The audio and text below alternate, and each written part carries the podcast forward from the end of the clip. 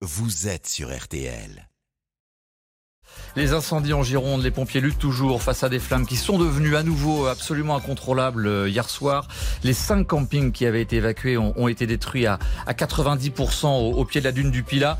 Baptiste Durieux a pu joindre Mathieu Valbuena, le joueur de foot euh, qui joue en Grèce à l'Olympiakos. Il est propriétaire de l'un de ces campings on n'arrive pas à y croire en fait. C'est un cauchemar et on n'a pas de mots en fait. C'est de la tristesse, c'est catastrophique, non pas que pour les campings, mais pour euh, la région. C'est terrible. Il fait très très chaud en Gironde, il y a des vents qui sont été défavorables pour nous. On n'a aucune visibilité. On a envie de se battre, on a envie de ne pas baisser les bras et que euh, c'est une catastrophe qui s'est passée et qu'il va falloir se reconstruire. Maintenant, en étant très attaché à cette, région-là, c'est des hectares qui ont brûlé, mais aussi euh, bien avant ça, c'est des endroits magique, magnifique. Et aujourd'hui, mon sentiment que j'ai envie, c'est de pas baisser les bras, de rien lâcher. Et on fera tout pour refaire quelque chose de magnifique euh, à cet endroit-là parce que c'est un endroit euh, magique et, qui euh, me tient à cœur.